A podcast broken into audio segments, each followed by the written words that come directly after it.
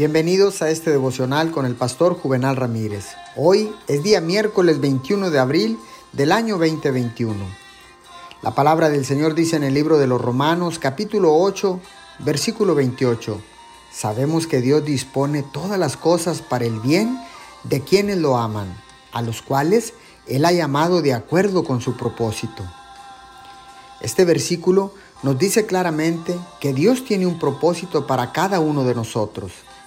Aquellos que son llamados implica que estamos caminando en ese llamado, obedeciendo a Dios y rindiéndonos en la dirección del Espíritu Santo diariamente.